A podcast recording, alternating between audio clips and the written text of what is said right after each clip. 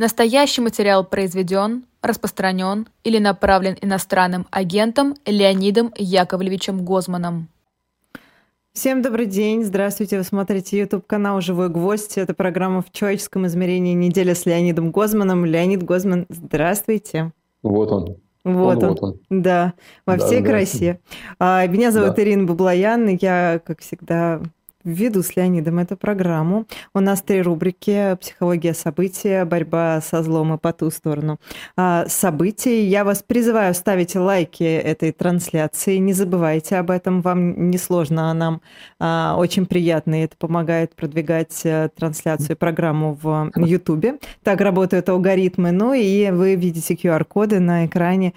Это возможность поддержать «Живой гвоздь», эм, задонатить нам, если у вас есть такое желание. А также нас можно слушать в приложении «Эхо» и подписываться на телеграм-канал «Эхо новости» и «Эхо FM. А также на сайте эхфм.онлайн вы найдете, во-первых, расшифровку этого эфира а, на всякий случай. Если вы, знаете, на слух сразу не воспримете все, что нам сегодня будет рассказывать Леонид, а, то у вас будет еще возможность ее прочитать. А, ну и всю информацию, как задонатить проекту «Эхо», вы также найдете на сайте эхофм.онлайн.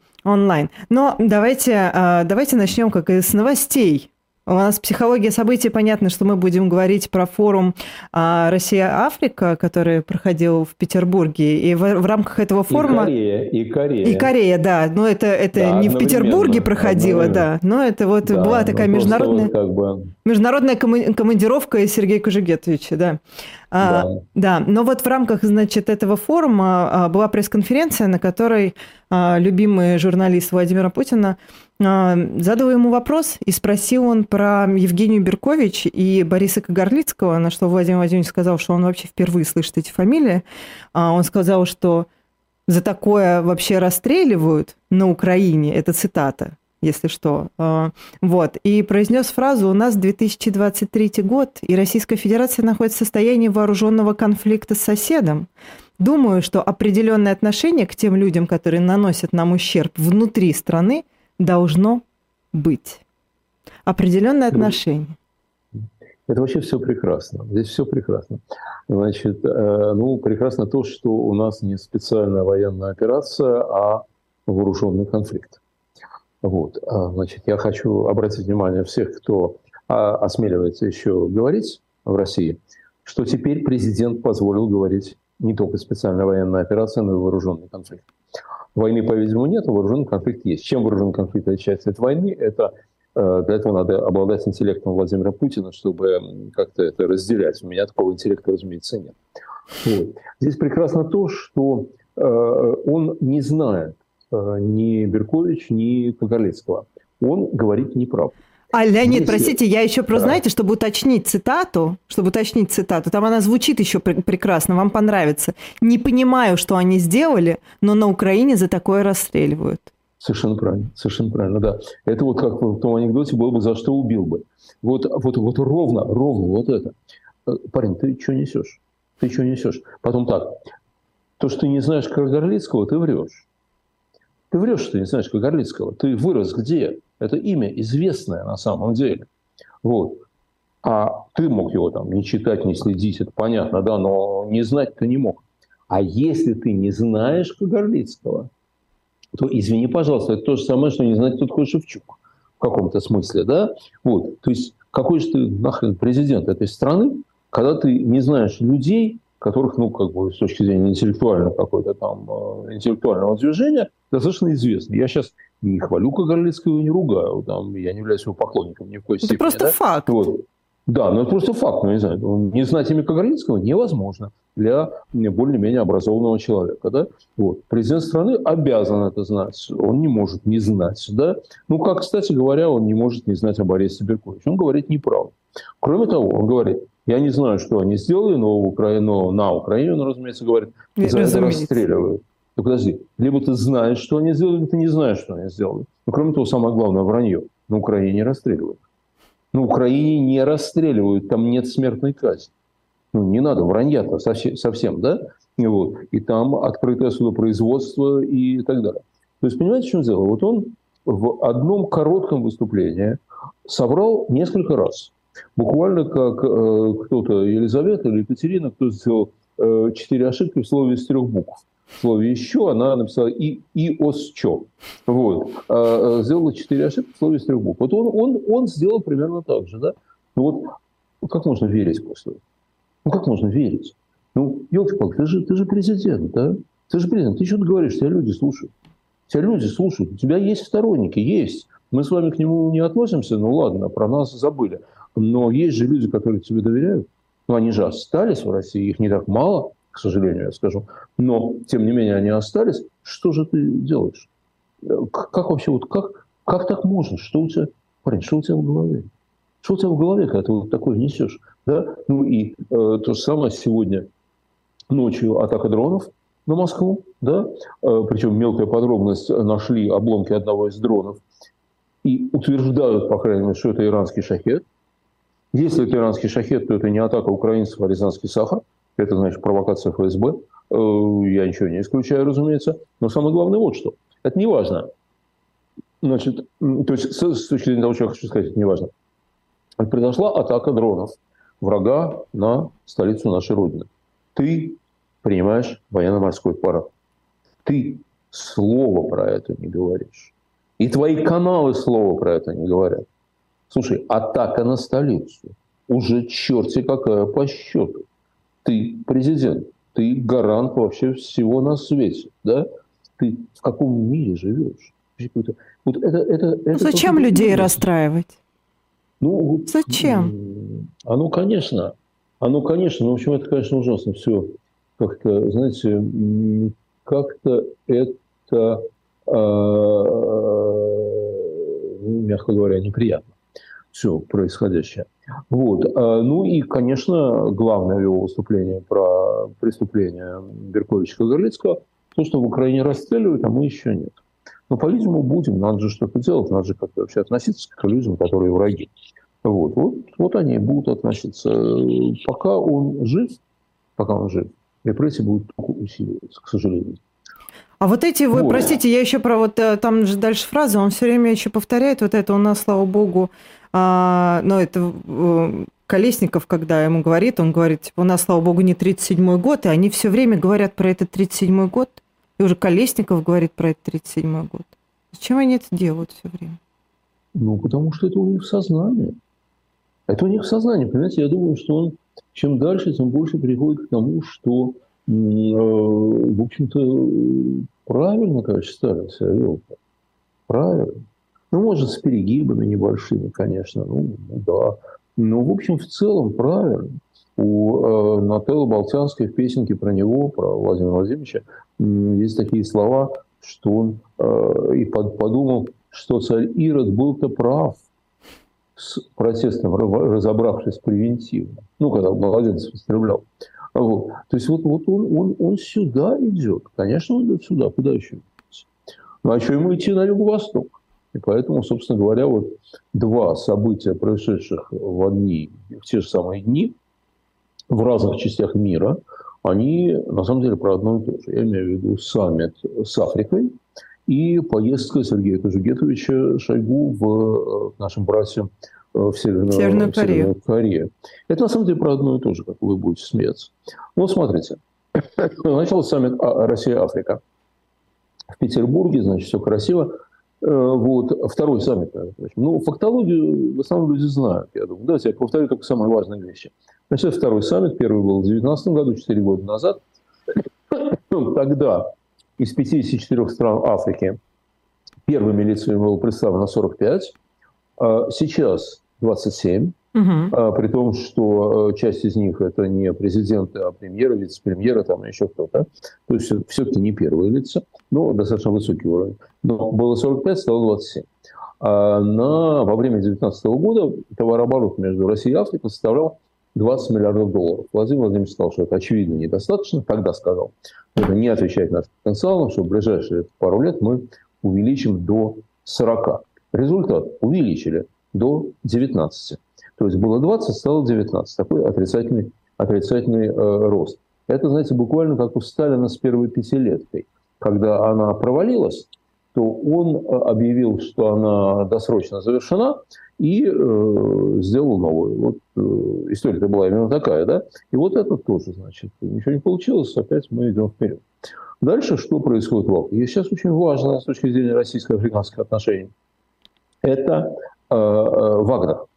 Это действие там этих э, бандитов. Значит, это абсолютно традиционный колониализм. Вы знаете, вообще, на самом деле, ничего нового, придумать новое сложно. Бывает нечто, о чем говорят, смотри, вот это новое, но нет ничего нового под солнцем. Да?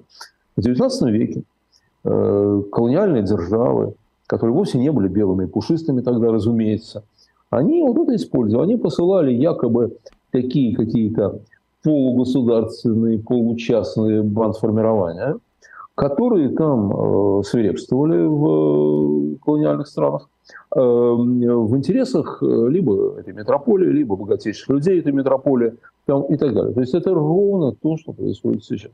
То есть на самом деле Россия проводит не просто колониальную, там, неоколониальную политику, Россия проводит традиционную колониальную политику, которую уже никто не проводит, просто потому что время изменилось, она уже неэффективна. Вот. А наша проводит. Да? Естественно, африканцы очень много хотят чего получить от России, и это правильно, они должны класть все яйца в одну корзину, рассчитывать только там, не знаю, на ЕС или на Америку. Ну, им зерно Китай. подарили, долг списали. Понимаете, Неплохо. долг списали, долг списали, это ерунда. Э, потому что, и, кстати говоря, когда Путина ругают за списывание долга, это тоже не всегда справедливо. Дело в том, что списывают безнадежные долги. Очень ну, потому что очевидно, что никто их не собирался ну, никогда возвращать. Не дадут. Ну, чего вообще? Ну, ладно, так лучше ты скажи, что тебе не надо будет. Э, и напряжение будет меньше. А может, за то, что ты сказал, что тебе не надо, ты может быть, что-то все-таки получишь. Да? Я, я не в теме, я не в теме, может быть, зря списал. Но не в том дело, что он списал. А вот смотрите, значит, они хотят, значит, что-то, что там было? Там было два, между прочим, очень важных требования на форуме ими высказано. Значит, первое. Как сказал президент Южноафриканской республики э, э, Рамафоса, кажется, все-таки правильно да, его называют. Рамафоса. Да? Его, Рамафоса. А вот есть еще Рама, как-то еще его называют. Это как когда, э, ну, слушайте, это же расизм, на самом деле. Ужасно. Не знать имен, да? Вот, но тем не менее. В общем, президент Южноафриканской республики, нет, я не имею чести быть знаком, я смотрю, как его, его пишут, да, это Рамафоса. Нет, он Сирио Рамафоса, да, вот так вот. Ну, так вот, э, президент Рамафоса сказал, мы сюда приехали не за подарками. Кстати говоря, в переводе на русский дали не за дарами. Не за дарами, да. Дары – это менее оскорбительно, чем подарки. Знаете, а вот тут же еще важна, как бы, знаете, важны вот эти нюансы, да? Мы не за подарками приехали. Что ты нас пытаешься подкупить своими 20 тысячами тонн зерна? Да, в сравнении с, Украиной, с тем, что шло с Украины, это ничто. И все, что он говорит, что мы заместим это, это, это, правда, мы начнем это делать не сейчас, а через 3-4 месяца э, и так далее, Россия не может заместить украинское зерно. Ну, не получается, нету его просто физически, да. Поэтому африканские страны крайне обеспокоены, естественно. Это, ну, любой бы, вот, были бы мы с вами на месте африканских лидеров, мы тоже были бы очень обеспокоены, потому что на стране может в любой момент возникнуть голод. Да? Это первое, что они от него потребовали. Они сказали, возвращайся в зерновую сделку. Вот. Приехавши к нему в гости. Дальше они сказали, что они требуют Они для мира этого и приехали, скорее всего. Да, скорее всего. Дальше они сказали, что они требуют мира с Украиной. Они требуют прекращения войны. Они это тоже сказали. Потому что, опять же, не, конечно, не по гуманитарным таким соображениям, а потому что именно бедные страдают от войны еще больше, чем богатые. Это естественно. Да? И бедные страны, а в Африке они там почти все бедные, ну, кроме очень много бедных стран, э, бедные страны страдают. И с зерном у них проблемы, и с э, ростом горюче-смазочных материалов из-за э, санкций, войны и прочее. В общем, у них масса проблем. И они говорят, ребята, кончайте воевать. Кончайте, кончайте дурь, это мается. Давайте вообще замеряйтесь, да? Так что и это тоже их важная позиция, да? Вот. Э, э, значит, э, дальше, дальше. Там был, на самом, на самом деле, там есть один очень момент, который не могу пройти мимо. Значит, хотя, знаете, любое критическое замечание в адрес наших африканских гостей, оно очень легко, ну, оно рискует попасть под обвинение в расизме. Человек в одежде с оторванными головами Путина? Да это-то ладно, это-то ладно, какой-то вообще. Там был такой момент, они же оружие хотят. Ну, понятно, да, они хотят оружие. Вот. Я не понимаю, какое оружие могут сейчас продавать, когда сами бегают, ищут оружие везде. Но какое-то могут, да? Окей. Им там устроили показ оружия, естественно. И в частности была выставка стрелкового вооружения. Слушайте, вот, честное слово, я не расист, не потому что они чернокожие люди, да? Но как многие из них с какой радостью бросились на эти винтовки. Понимаете, стали их рассматривать, прицеливаться, там еще чего-то. Здесь два объяснения. Одно, что эти ребята профессионально понимают в стрелковом. Тогда возникает вопрос, а кто они такие? Откуда они взялись? А многие из них взялись в результате военных переворотов, которые совершили там гвардейцы, десантники, там еще кто-нибудь. Ну а второе, если им просто нравится играть с винтовкой, просто нравится, да, то это тоже говорит а не очень хорошо правда. об этих, э, ну и не очень оптимистично об этих э, странах. Вот. Но все это дало один очевидный результат. Один. Путин смог выступить и смог рассказать, каким он видит мир. Больше ничего не получилось. Еще он сказал, ничего. что у нас с Африкой э, ценности общие одинаковые. Общие ценности, да-да-да. Опять же, боюсь обвинения в расизме. Ну, в общем, там разные были ценности на африканском континенте за время его развития. Вот, ну и у нас тоже. А, вот, а, и он еще сказал, что Традиционные Африка становится, да, Африка становится центром силы, сказал он. Я вот не очень понимаю, может ли быть центром, центром силы группа стран, которым грозит голод, например. Вот, мне кажется, это как не очень совместимо, не очень не очень бьется, да, вот. Ну, и еще зачем он это сделал? Знаете, вот меня когда, когда учили еще там зоопсихологии, что ли, там было такое понятие э, хватательный рефлекс маленьких приматов. Угу. Вот приматов, в том числе человек, значит, когда они рождаются, у них вот передними там, ручками, лапками, да, если обезьянки, вот если вы что-то дадите вот так вот, ну, ставить палочку, дадите, да, он вот так вцепится, он вцепляется насмерть. Ребеночек маленький, ну, новорожденный практически, угу. он висит. Он висит. Вот если ему палочку Рефлексы. Вот, палочку поднимете, да, называется хватательный рефлекс маленьких приматов. Вот. Так вот, у него хватательный рефлекс. Что ему стоит Африки сейчас? Да, ну, кстати, там понятно, что у нас там, э, мы, конечно, крупный э, партнер, да, у нас 1% инвестиций э, в Африку. Ну, ну из, из всего объема инвестиций разных стран в Африку у нас 1%. Один. Понимаете? Вот. И, и ничего. Вот. Так вот, э, ему эта Африка, я думаю, сейчас нужна прежде всего для того, чтобы ну, вот, да, почувствовать себя большим начальником, там, большим человеком и так далее. А вот. что касается да. Э, Сергея Шойгу и Северной вот. Кореи? Сергей Шойгу поехал в то же самое время, да, он поехал в то же самое время. Поехал куда? Поехал в Северную Корею, да. Вот. Значит, э, и вот на фоне визит Шойгу видно, что сейчас на самом деле происходит. Значит, ну, с одной стороны, понятно, Шойгу поехал за оружием, и как бы осуждать его за это нельзя. Если он министр обороны Российской Федерации. Российская Федерация находится, по словам президента, вооруженным, вооруженным соседней страной. Вот нужно оружие, министр обороны должен бегать и э, по всему миру искать оружие. Он бегает лично. Хорошо. Ну, правда, забыли сказать, что он поехал не столько к Киму, к этому постозному, сколько к китайцам, которые тоже там были на праздновании чего-то. И об этом почему-то вообще ничего не сказали. Потому что понятно, что Ким сам не решает, давать оружие или не давать. Это не его компетенция. Это решают старшие, старшие китайские э, товарищи. Но вообще это, конечно, э, здесь два момента. Во-первых, это позор, что он туда поехал. На самом деле, что туда поехал член правительства, министр обороны правительства нашей страны. Значит, потому что, знаете, так брататься с ними, это даже Советский Союз не сделал. Вот их антиамериканская позиция, а у товарищей Кимов, э, у дедушки, у папы, внука нынешнего, всегда была резко антиамериканская позиция, хотя, между прочим, нынешний Ким, который он учился в Швейцарии. Учился в Швейцарии, он знает языки, он такой, в общем, вполне себе человек, знающий, что такое нормальный мир.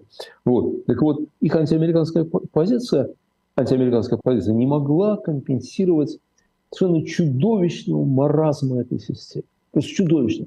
Причем, понимаете, чудовищная жестокость этой системы.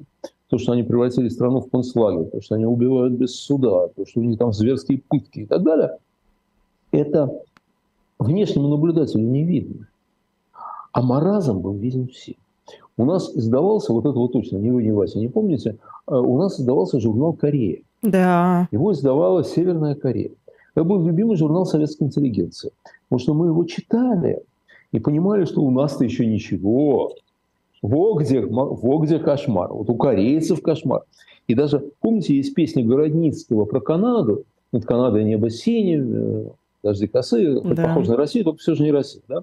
Вот. И была пародия на эту песню, может быть, даже автопародия, я точно не помню, может, это сам Александр Моисеевич написал. Э, над, над Пхеньяном небо синее, меж трибун вожди косые, хоть похоже на Россию, слава богу, не Россия. Это все-таки было это при советской власти. Понимаете? То есть, насколько понятно, что вот ну, все можно, но, но, но этими, ну, нельзя же на одном поле садиться, ну, вот это, это, ну, никак, да? Вот. Вы же посмотрите. А там, кому им ехать, Шойгу. Леонид? Ну, кому? Кто остался-то? Ну, да, ну, ну, к этим тоже нельзя. Ну, стоит Шойгу. Рядом с ним стоят эти корейские генералы, да? Э, слушайте, я тут понял, что им, по-видимому, скоро будет выдавать второй китель, а второй китель будет нести за генералом. Потому что у него, у корейских генералов, вот так ровным рядом, друг к другу вплотную ордена, и ордена даже ниже ремня. Понимаете? Вот ну, что делать-то? Значит, надо второй китель. На второй китель одеваешь ордена, сзади идет ординарец и несет второй китель. Ну, чтобы всем было понятно, да? Э, Шойгу, который одевает даже значок ГТО и почетного пожарника, и еще что-то себе, ну, что такое, елка разукрашенная, да, все-таки у него еще пока э, э, меньше. Вот. Значит, ну, понимаете, в чем дело? Вот асоци... быть там унизительно. Для страны унизительно. Это оскорбление страны. На самом деле это оскорбление гражданских чувств.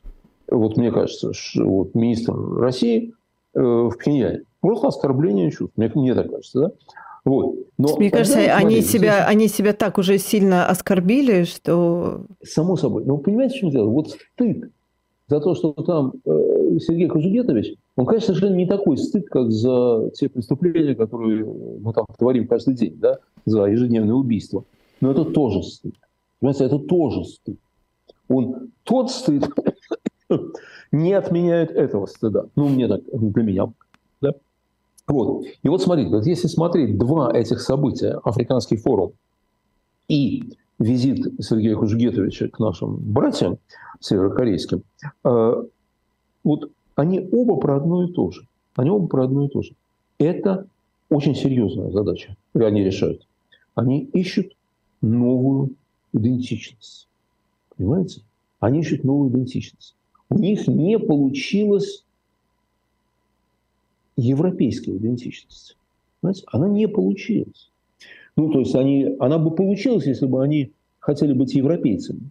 Они хотели быть главными европейцами. Поэтому они получилось, естественно. Да? Их взяли уже 8, вообще, пожалуйста. Но они хотели быть главными. Окей. Потом у них не получилась идентичность лидеров антиамериканского мира. Потому что антиамериканский мир, в общем, их довольно активно посылает. Си за человека не считают, Эрдоган как бы разговаривает через губу там, и так далее. Да? И вот теперь они ищут новую идентичность, вот эту юго-восточную. Да? И это на самом деле ужасно. Кстати, это не первый случай. В сентябре 1920 года Владимир Ильич Ленин провел первый съезд народов Востока. Этот съезд был проведен в Баку. А, вот он был проведен в Баку. Туда съехались люди из разных стран восточных. Угу. Разумеется, они никого не представляли, но это не важно. Там был какой-то фарс с каким-то голосованием, с какими-то резолюциями. Отвечал за все Зиновьев, который был человеком э, хорошим организатором и все провел. Этот съезд вызвал насмешки просоветских, пробольшевистских европейских интеллектуалов, там типа Герберта Уэллса и так далее. Этот съезд вызвал ужас у Горького – который сказал, что он видит, вот как Россия идет на восток. Да? Вот тогда не получилось. Да, они тогда с э, исламом стали брататься, потом они, э, если у них была какая-то секция про шариат, что шариат это очень правильно. Ну, прям вот, понимаете, вот все, все как сейчас, да? Все как сейчас. Дикость. Вот. И тогда это тоже получилось. Почему? Потому что мировую революцию разжечь в Европе не получилось. Вот, ну, не получилось и все, да? И тогда они искали что-то другое. И эти ищут что-то другое. Но, понимаете, они хотят новой, они хотят новой идентичности, они хотят себя э, э, почувствовать, ну, как бы вот в другой группе. Вот мы всегда себя с Европой идентифицировали. Нет, вот Африка, Северная Корея, вот наш дом, вот наши братья. Понимаете, вот, вот чего они хотят сделать на самом деле. А почему? Потому что у них не получается в Европе. И потому они пытаются всю нашу страну загнать в Африку, в Азию. А вы знаете, а я вот, я далеко. вот все время думаю, мы говорим, что вот у них там не получается то, не по... а может они не хотят, чтобы у них это получалось, может они вот им нравится. Нравится. Они ну, смотрят я... на Северную Корею, смотрят на Африку. Вот эта вот жестокость, им это все нравится. Жестокость может нравиться, но понимаете, в чем дело? Они же еще и расисты. Они же еще расисты, понимаете? Вот э, поверить в то, что э, Владимир Владимирович и его товарищи по высшей школе КГБ чувствуют себя братьями с африканцами, я ни при какой погоде не могу. Ну, ну, не верю и все, как Станиславский, понимаете, вот не верю. Не верю. Они к ним относятся свысока. Они к ним относятся свысока. Посмотрите, пожалуйста, как э, их пропагандисты, как они, э, помните это, когда фотография была, ну, коллаж э, Обама и его супруга Мишель, да, как они были э, там, там бананами протягивают.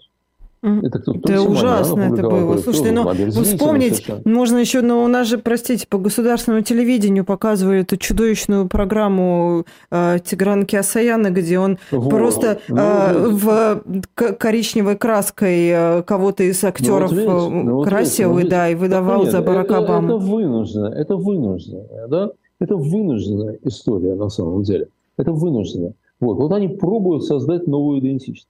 Вы понимаете, в чем дело? Союзы не могут, они пытаются создать там Российско-Африканский союз. Это у них не получается, потому что Африке это нахрен не надо. Ну нахрен не надо. Мы слабы, мы там проигрываем вообще. Зачем Вот. Они какие-то прагматические задачи готовы решать, но стратегический союз невозможен. Вот. Но вообще, понимаете, союз не может быть только прагматическим. Вот это удивительное дело. Политика, конечно, прагматична, да? но стабильный союз не бывает только прагматичным. Стабильный союз, действительно стабильный союз, он бывает на предварительном ощущении общности. Не только ощущение общего врага. Был такой союз э, Соединенные Штаты, Соединенное Королевство и Сталин, да? Потому что был общий враг, нормально. Тут же развалился, как только врага не стало. Ну, там, через несколько лет он развалился. Вот. А вот подлинный союз формируется как стабильный, тогда, когда есть ощущение общности, как есть ощущение общности у европейских стран. Знаете, вот поэтому Европейский Союз и НАТО, который тоже на основе Европы, естественно, сделан, ну, европейской цивилизации, это прочный союз. Да? И союз не может быть на основе, на основе чувства ущемленности, неудачи, низкой самооценки. А он ведь на это. Понимаете, Северная Корея чувствует себя обижены всем миром, все против них. Заодно их там немножко подкармливают периодически. Африка понимает, что она отстает, что нужно бороться с тем, с чем цивилизованный мир уже давно не борется, с голодом, например, да, вот. И они получают постоянную помощь, постоянную от всех, да, они зависимы, они зависимы. Они, может, они, понимаете, ныне живущие африканцы в этом не виноваты. Разумеется, это действительно наследие там, сложной, сложной истории. Не только колониализма, но просто сложной истории. Но э, тысячу раз не виноваты. Но они это осознают. И наверняка африканские э, политики серьезно, африканские интеллиген, африканская интеллигенция, они понимают это, они чувствуют это. Да? Вот. И они хотят вырваться из этого состояния. А вот союз на, фо, на базе общего чувства ущемленности – это знаете, на что похоже? Мне это напоминает, это просто в моей профессиональной биографии был такой период. Я, ну, эпизод, я бы сказал. Я же э, диссертацию и прочее я защищал на по психологии, это называется по-английски interpersonal attraction, вот, симпатия, взаимная симпатия, mm-hmm. вот, межличностная симпатия, friendship, love, дружба, любовь там, и так далее. Да? Вот. И э, тогда, вот, когда я закончил университет, в Москве были очень модные такие заведения, которые назывались клубы кому за 30, кому за 40, кому за 150, я уже не помню, там за сколько. Вот. Значит, идея была такая, что э, начальство озаботилось демографической, демографической проблемой, вот, э, еще тогда, э, так же без толку, как и наша. И тогда возникла такая мысль, что людям негде знакомиться. Ну, негде знакомиться. Вот ты пошла там, девушка, закончила институт, да, пошла куда-то работать. Ну и все, в конторе одни тетки, ну и что тогда, и, и, и куда идти? Идти вроде некуда. И вот для них стали создавать такие клубы, называются клубы кому за там сколько-то. Вот, и они там, ну, кто-то действительно там знакомится. И меня однажды, поскольку у меня диссертация была на эту тему, книжки там были на эту тему уже, меня, значит, пригласил кто-то, я не помню, газета «Неделя», что ли, и говорят, вот ты вот сходи туда, сходи туда там и напиши про них. Но я сходил в пару таких клубов, действительно. Зрелище очень грустное, как вы понимаете, очень грустное. Вот, значит, ну, там главное, что было. Знаете, вот что такое клуб кому за 30, там, за 40, неважно, за сколько, да? Туда приходишь, но ты не хочешь там оставаться. Ты хочешь из него выйти. Поскорее сбежать. Ну, конечно, решить свою проблему, там найти э, жену или мужа, да. уйти как можно скорее. И вот все эти БРИКС, э, африканские там союзы там для нас и так далее, это для того, нет, не Африканский союз, вообще Африканский союз – это союз стран, у которых есть общность, действительно, да. и он может быть очень, очень серьезным. Союз африканских государств, да? Вот. А вот союз, допустим, России с Африкой. Понятно, что, или там БРИКС даже, да? Понятно, что каждая страна которая в этом союзе, она мечтает о том, чтобы из него уйти. То есть решить свою проблему и уйти. Поэтому ничего у них не получится. И с новой идентичностью у них ничего не получится. И это в каком смысле хорошо, потому что я не хочу, чтобы моя страна была частью Африки. Вот. Как-то я привык ее видеть на другом континенте и в рамках другой цивилизации чтобы она с Ким Чен Ыном браталась, я тоже не хочу. Согласна вот с вами. Так себе, да, перспектива, честно говоря. А, ко второй рубрике нам нужно срочно переходить уже. А, значит, да. борьба со злом, при том, что мы коротко должны, а, значит, у нас две вещи, которые мы, две новости, которые мы а, возьмем сюда. Про первую я скажу коротко. А, Следственный комитет, значит, а, по Чечне возбудил целых шесть уголовных дел в связи с нападением на Елену Милашину и Александра Немова в Чечне. Это было уже почти месяц назад, и мы с вами прекрасно понимаем, что даже заведение шести уголовных дел еще ничего не означает, не говорит о том, что они, значит, будут как-то активно разыскивать этих людей, а тем более, если они а, в первые часы не смогли найти их, да, там, по, по камерам рядом с аэропортом, где наверняка а все увешано. А чего их разыскивать? Как будто Кадыров не знает, кто это сделал по его же приказу. А, ну, да, ну, в общем, то, что они завели шесть уголовных дел, ну, такое, знаете, ну, хотя бы завели дела. Это хорошо. Это хорошо. Это хорошо. Понимаете, нельзя опускать рук, нельзя оставлять их в покое. Значит, э, да, нельзя забивать сопротив... на это, несмотря на то, что мы знаем да. прекрасно, они не будут ничего делать. Пусть хотя бы поработают. Должно, сопротивление да? должно продолжаться. Должно. И рано или поздно это понадобится. Вот. Поэтому это очень здорово. Но второе, второе, что мы хотели отключить, это куда более такая яркая вещь. Граница да? Беларуси ну, да, давайте не будем называть, что более ярко, что нет, да. но другого типа вещь. Угу. Это шантаж Польши. Этот шантаж идет давно. Очень давно говорят всякие мерзости про Польшу, что они развязали Первую Вторую мировую войну, что они там еще чего-то, что они главные в Холокосте, правда, теперь, кажется, главные в Холокосте были э, украинцы, э, э, ну и так далее, да. Уже, я помню, было заявление как в каком-то этом омерзительном ток-шоу, э, было сказано, что, э, э, значит, э, поляки лизали сапоги вермахта во время Второй мировой войны. То есть вообще, понимаете, вот вот в чем никто никогда не сомневался, это в э, героизме поляков. Вот, вот в этом никто не сомневался, потому что, в том, что воюют они, ну, как украинцы, я бы сказал, да, как звери. А, а, а тут вот они, эти подонки, вот это все несли. Вот, а, значит, ну, уже серьезно, последняя стадия шантажа, это когда Владимир Владимирович сказал, что Сталин им подарил западные земли, которые раньше были в Германии, по-видимому, предложил Германии их э, помочь отбить, вот, и сказал, что они хотят напасть на Украину, они хотят напасть на Беларусь. Они уже вдвоем сказали с э, Лукашенко, что если они нападут на Западную Украину, то, конечно, надо помочь Западной Украине, то есть они готовы защищать суверенитет Украины теперь от Польши. Вот, и, ну, они несут всю эту чушь, что Зеленский, президент Польши, сказали, что они хотят, чтобы не было границы между Польшей они не понимают, что границ между странами Евросоюза вообще нету. Вот, и в этом, собственно, есть Евросоюз. Хорошо, Украина была в Евросоюзе. А, вот. Э, и последнее – это Вагнер, который в Беларуси, и э, Лука, который, Лукашенко, который говорит, что значит, они очень хотят на экскурсию в Варшаву. Вот. Значит, э, понятно, что это шантаж. Я думаю, что они сами не решили, пойдут они на вторжение или нет. Просто вот сами еще не решили. Но не исключают этого. Я думаю, что подготовка к вторжению идет. Вот. Ясно, что они хотят это сделать под прикрытием Вагнера. Это не мы, нас там не было, нас там не стояло, а вы докажите, пойдет это. Это, это, это, это вся э, чушь. И вот в этом есть две новости. Одна хорошая, одна плохая.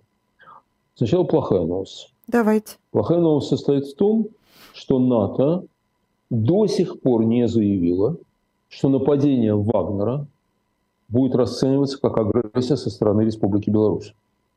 Ну, вагнеровцы пойдут через Беларусь, да? Значит, соответственно, вот что нападение Вагнера будет расценено как агрессия со стороны Беларуси. Или со стороны Беларуси и России одновременно, да? То есть включается пятая статья там, и э, так далее. К сожалению, они этого до сих пор не сказали. Может быть, просто не успели. Может быть, в том, что Польша готова к отражению удара. И, конечно, если вагнеровцы попрутся туда, то они все там в этой земле и останутся. Слушайте, это но они же не могут, Леонид, вот я, знаете, что все пытаюсь понять. Они все время говорят про это нападение, ну, то есть, что мы там а, воюем с НАТО на самом деле, да, с Западом, что вот там, значит, НАТО расширяется, но тем не менее они все время шантажируют, они все время угрожают, они же не могут не понимать, что такое армия НАТО.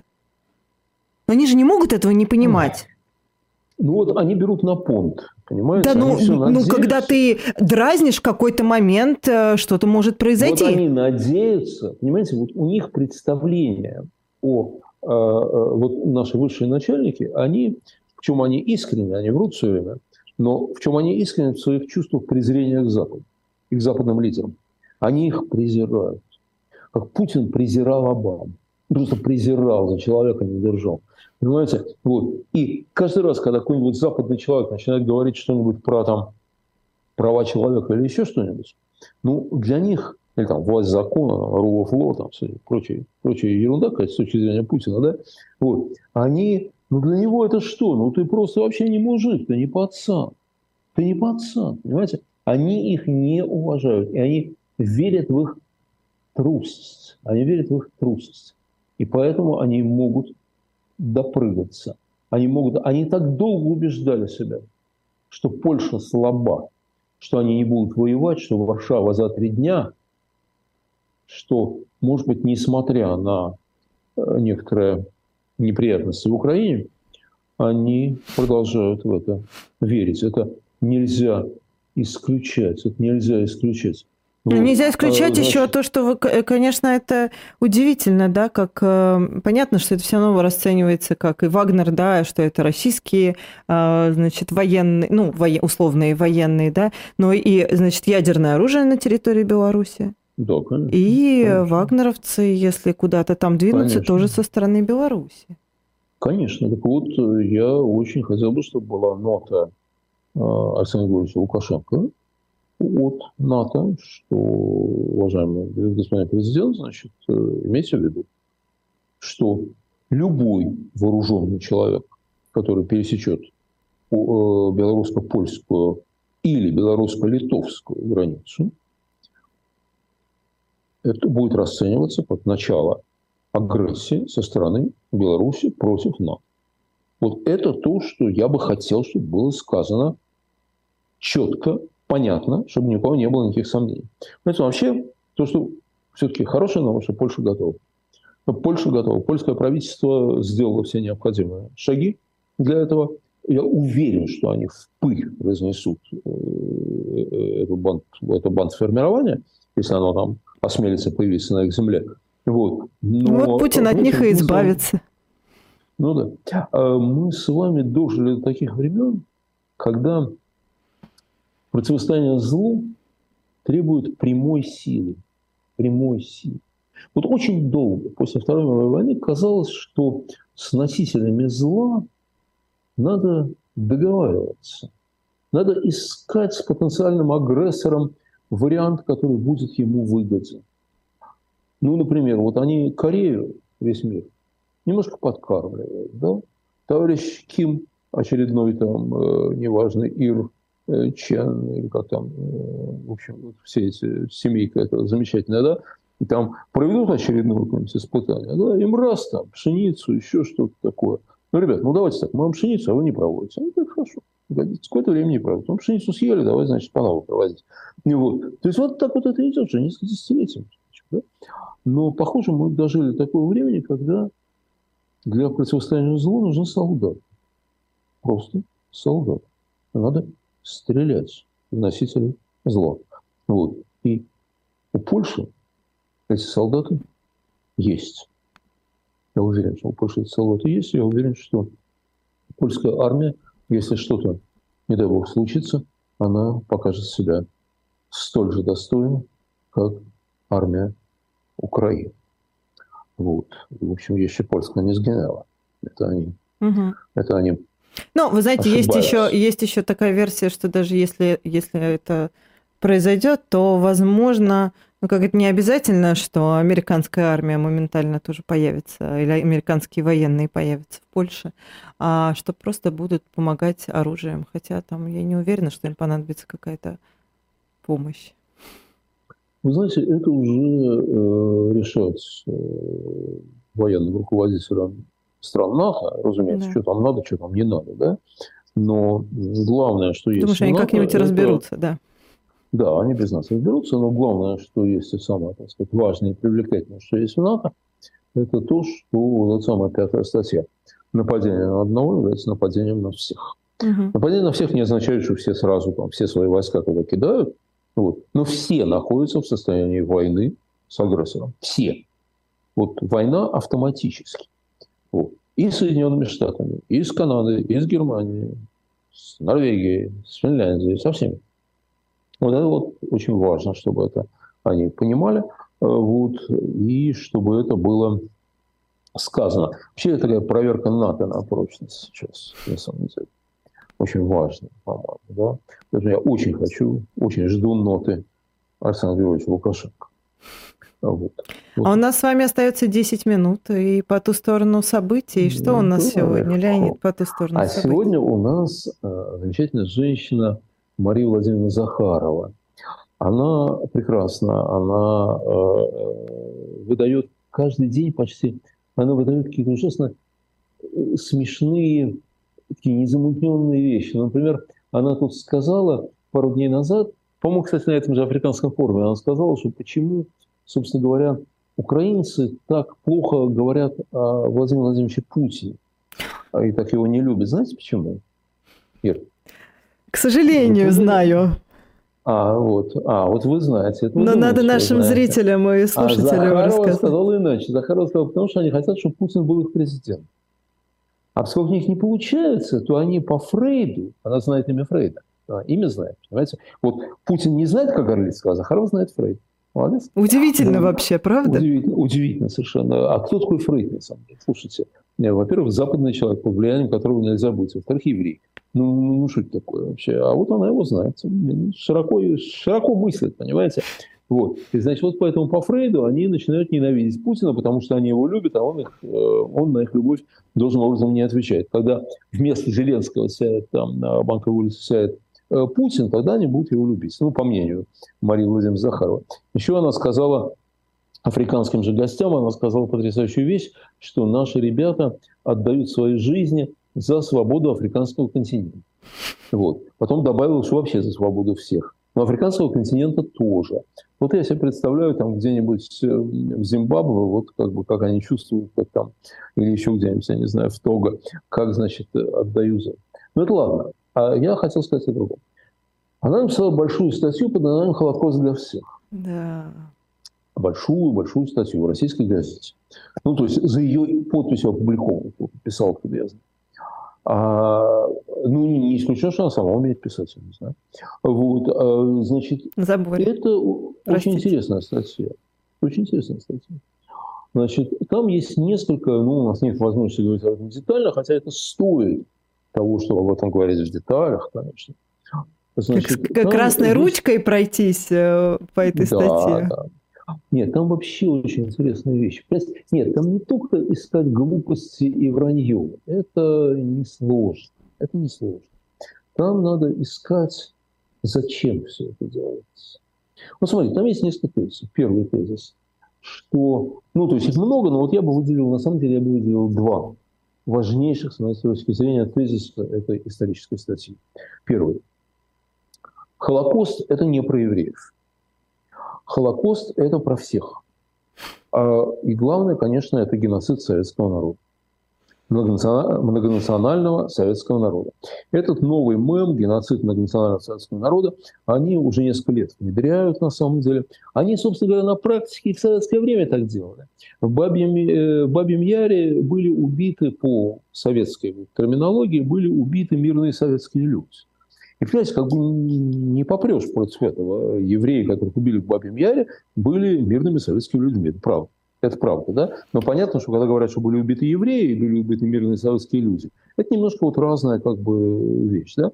Это не значит, я не хочу сказать, что Гитлер, его бандиты не убивали людей других национальностей. Они совершили дикое количество страшных убивали, преступлений. конечно, да. Жутких совершенно, да? Вот. И э, ну, на всей территории, которую ему удалось э, оккупировать тогда. На всей территории они убивали всех на самом деле, да? Вот. Поэтому, разумеется, у евреев нет никакой монополии на то, чтобы говорить, что вот они жертвы, а другие не жертвы. Другие тоже жертвы, естественно.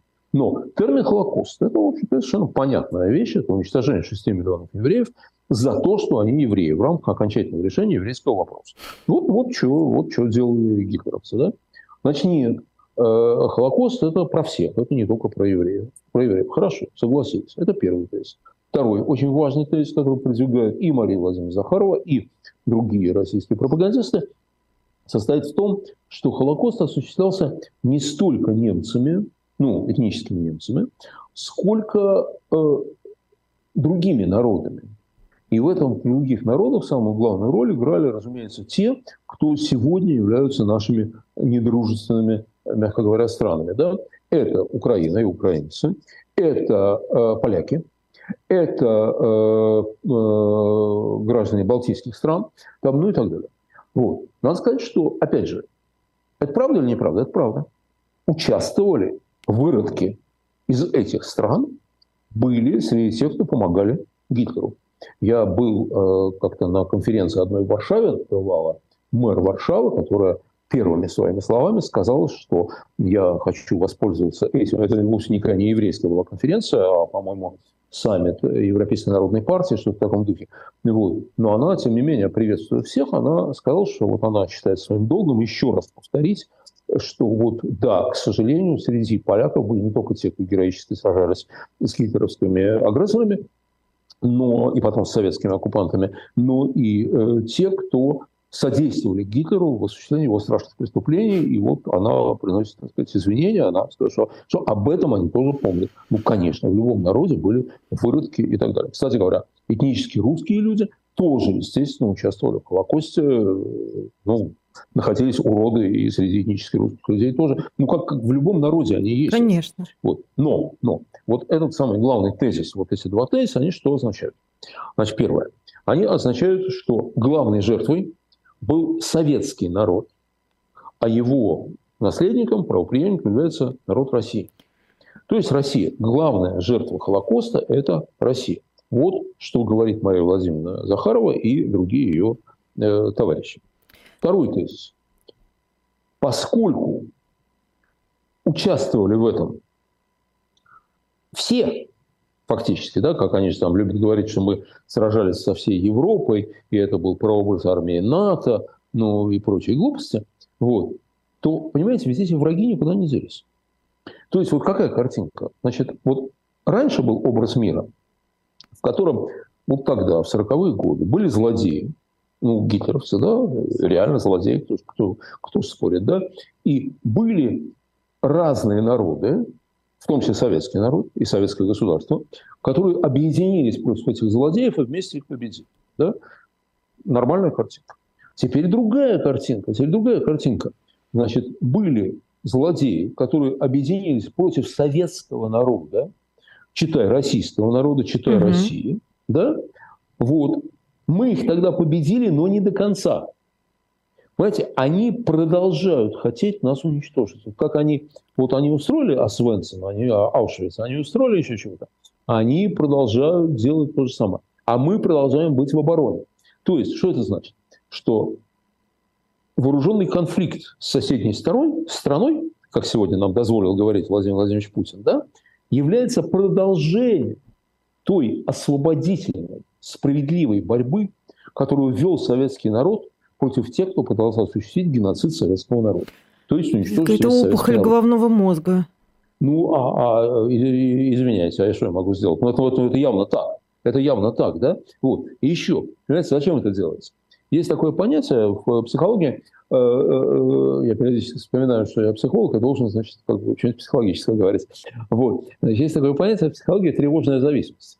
Оно обычно используется в анализе детско-родительских отношений, да, угу. вот, но она может быть перенесена и на политику тоже очень легко. Понимаете, в чем дело? Значит, мы, значит, что они говорят э, простому российскому человеку? Значит так, брат, они всегда хотели уничтожить именно тебя. Тебя, твоих родителей там, и так далее. Да? Они и сейчас хотят это сделать. И они это сделают, если не Путин. Вот Путин не даст этого сделать. Они Понимаете? сделают. Вот. И поэтому вот это называется тревожная зависимость. То есть, как бы так, если не будет Путина, то тогда они свое черное дело завершат. Понимаете? Вот. То есть они меняют прошлое, они меняют картину прошлого. Потому что, казалось бы, вот так вот подумаешь, ну, елки-палки, Марья Владимировна, ну, ну хрена вам э, Холокост дался.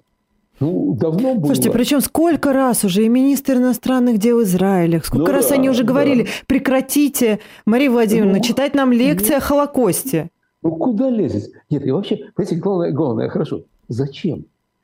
Холокосту, вот э, в 45 году грохнули э, Гитлера, да, вот, а дальше повесили всех остальных э, его подельников, да, значит, почти 80 лет прошло. Почти 80 лет, нет никакого Холокоста. Ребят, ну это все, это все история, это трагическая история. Там. И как говорит, ну зачем ее ворошить? Чего, чего вы там забыли, чего вы там новое найдете? Причем Холокост был таким... Одна моментом, минута у нас. Он был моментом консенсуса, понимаете?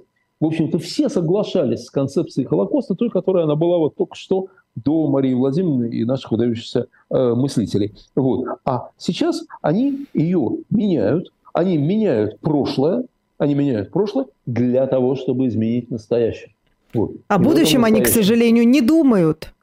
Будущего, нет. будущего у них нет, и будущего, совсем уж хочу сказать страшную вещь, у нас с ними будущего нет. Ну, я бы и не хотела, есть. знаете, в будущее с ними, да. честно говоря. Ну вот, вот когда их не станет, тогда у нас откроются какие-то перспективы. Леонид Гозман Ирина Баблоян. Программа «В человеческом измерении. Неделя с Леонидом Гозманом». Мы с вами встретимся на следующей неделе в 17 часов по Москве. Как всегда, ставьте лайки этой программе. Спасибо, Леонид. И вам спасибо. Всем, всем удачи.